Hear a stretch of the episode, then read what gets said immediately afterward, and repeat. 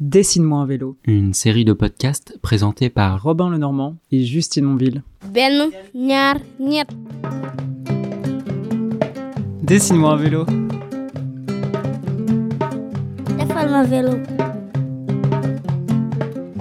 Dessine-moi un vélo. Dessine-moi un vélo Aujourd'hui, on a roulé 0 km en vélo, la photosynthèse bat son plein, et nous, on se balade dans les rues de Tubacuta, enthousiasmés par cette ville. J'aimerais mettre des mots sur ce que nous vivons ici, saisir l'ambiance et transmettre les différentes dynamiques qui constituent cette commune. Comment la décrire?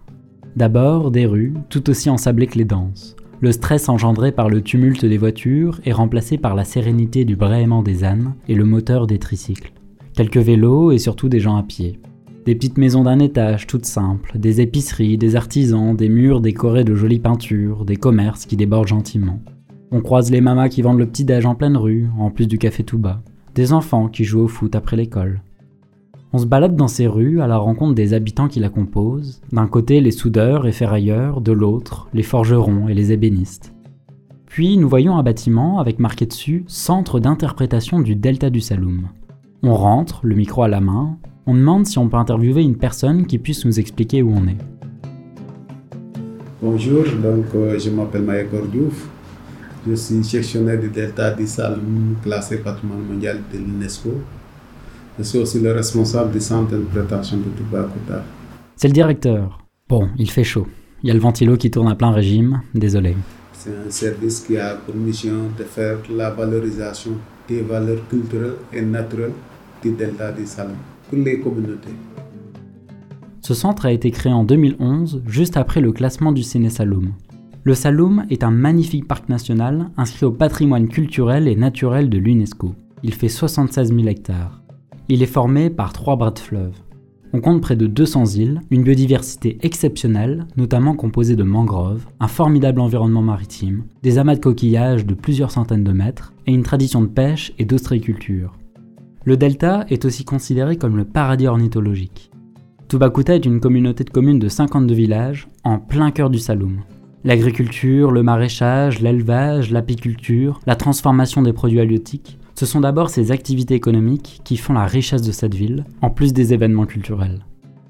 Tubacuta est également une ville qui attire beaucoup de vacanciers, on y voit quelques hôtels, et un village d'artistes et d'artisans qui vivent du tourisme. Maintenant qu'on comprend mieux le contexte, retrouvons May Diouf pour comprendre les missions de ce centre. Notre mission, quand même, c'est permettre aux communautés locales d'avoir des idées, des informations sur les valeurs qui ont fait que le site a été classé patrimoine mondial. Le naturel, quand même, est intimement lié au culturel. L'autre aspect aussi, c'est de protéger, mettre en place ce qu'on peut appeler des classes du patrimoine, sensibiliser les jeunes et enfants sur l'importance quand même de protéger l'environnement, mais aussi de protéger tout ce qui est culture locale. Un musée a été créé pour transmettre l'histoire naturelle et les traditions culturelles des peuples du Saloum, pour les touristes, mais aussi pour les habitants. Avec, avec la commune aussi, on a, on a essayé de mettre en place des cadres de concertation. Donc on a au moins une douzaine de cadres de, de concertation et nous, on les sert quand même des, des lieux de communication, centre de communication, mais surtout aussi, on les rappelle parfois à l'heure quand il n'y a pas assez d'activité. Le centre permet donc de créer du lien entre toutes les associations locales, les autorités et les citoyens. Il facilite l'accès aux formations et informations. Notamment, il collabore avec les GIE de femmes, c'est-à-dire les groupements d'intérêt économiques liés au secteur d'activité de la région. On en compte plus de 200, elles-mêmes regroupées en fédérations avec une présidente qui communique avec les présidentes des regroupements. Le centre appuie ces associations. Il fait vivre le réseau local. Il a par exemple prêté ses locaux et donné de la visibilité à une formation d'apiculture aujourd'hui. On a pu y assister, c'était super intéressant, même si on n'a pas tout compris car c'était principalement en Wolof. Enfin, le centre a créé le Club Nature de Tubacuta. Plus de 60 enfants participent à la création de pièces de théâtre pour sensibiliser les populations sur l'environnement. On en reparlera plus tard avec Tonton Lai. Nous sensibilisons aussi sur les changements climatiques, donc euh, tout ce qui est l'avancée de la mer, les régions des Amacoquiers, qui sont des sites archéologiques. Il y a une forte érosion quand même et c'est toute une histoire qui sera perdue si on perd quand même ces Amacoquiers. Des milliards d'histoires basées sur la, le ramassage de coquillages, la des huîtres, même la pêche artisanale. Et donc, c'est une pratique qui se transmettait de génération en génération.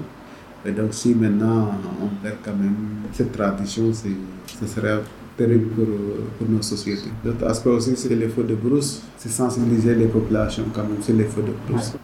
Peut-être devrait-on essayer de comprendre les problèmes environnementaux, sociaux et économiques à Tubacuta, que l'on constate et surtout que l'on nous explique ici et là. Le réchauffement climatique impacte grandement le ciné Saloum. La sécheresse menace les écosystèmes, notamment celui de la mangrove, comme on l'a vu à Fundiun quelques jours plus tôt. La montée des eaux impacte déjà le site ornithologique avec plus de 100 espèces différentes. On reparlera plus longuement de ce sujet avec l'Andim dans un épisode spécial. Pour montrer l'interconnexion et l'inextricabilité des problèmes, intéressons-nous ici à l'agriculture. Au Sénégal, l'été est une saison humide qu'on appelle hivernage. C'est la période des pluies. Mais elle se réduit chaque année, ce qui impacte beaucoup les cultures. À cela s'ajoutent les feux de brousse. L'utilisation importante du charbon aggrave également la déforestation. Aussi, l'agriculture conventionnelle avec le recours aux OGM est fréquente, notamment pour la culture de l'arachide. Elle vise à être exportée.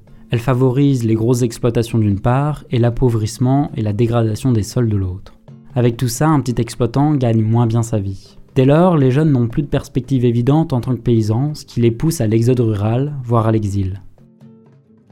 Retournons avec le directeur pour savoir s'il y a des formations disponibles pour apprendre le métier d'agriculteur à Tubacuta. Il y a beaucoup d'écoles de formation d'agriculture dans le coin. Il y a quand même l'université du Salem qui est en train de se spécialiser, mais ça c'est vraiment des, c'est des jeunes qui ont réussi quand même à avoir le bac et qui vont se former. Mais la majeure partie, c'est souvent des jeunes qui ne sont pas n'ont pas réussi l'école.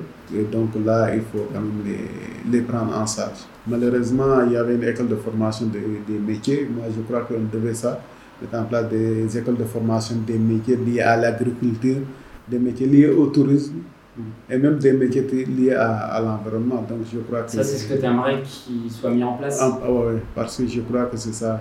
La formation économique, elle est, elle est très bonne, mm. mais je crois qu'il faut prendre les, les enfants qui sont hors cycle quand même scolaire et les former. Et donc, c'est des métiers. Bon, si on parle d'école d'agriculture, c'est un peu compliqué. Les gens vont croire en l'ingénierie, tout ça, des trucs comme Alors que les métiers de l'agriculture, là, on peut mettre en place des écoles qui ne demandent pas que les gens soient comme qui aient le BFM ou bien le bac. Mais dès que l'enfant quand même quitte l'école, qu'il puisse quand même intégrer cette école. Ça, il, manque, il manque ces formations-là. Oui, ça manque, ça manque réellement, ça manque réellement. Il y avait un centre qui était à Tubakuta, mais qui est fermé. Bon, je ne sais pas les causes mais c'est fermé et c'est un centre qui a formé la majeure partie des menuisiers, des gens qui font des charpentes, des, des, des hôtels. Vraiment, c'était une école qui pouvait quand même prendre beaucoup de jeunes et ça allait permettre à ces jeunes-là de ne pas aller à Dakar. Il faut quand même essayer quand même de faire des formations, insertion, qui permettent quand même aux jeunes, dès leur sortie, quand même de, de pouvoir avoir leurs ateliers ou bien de pouvoir apprendre leur petite structure.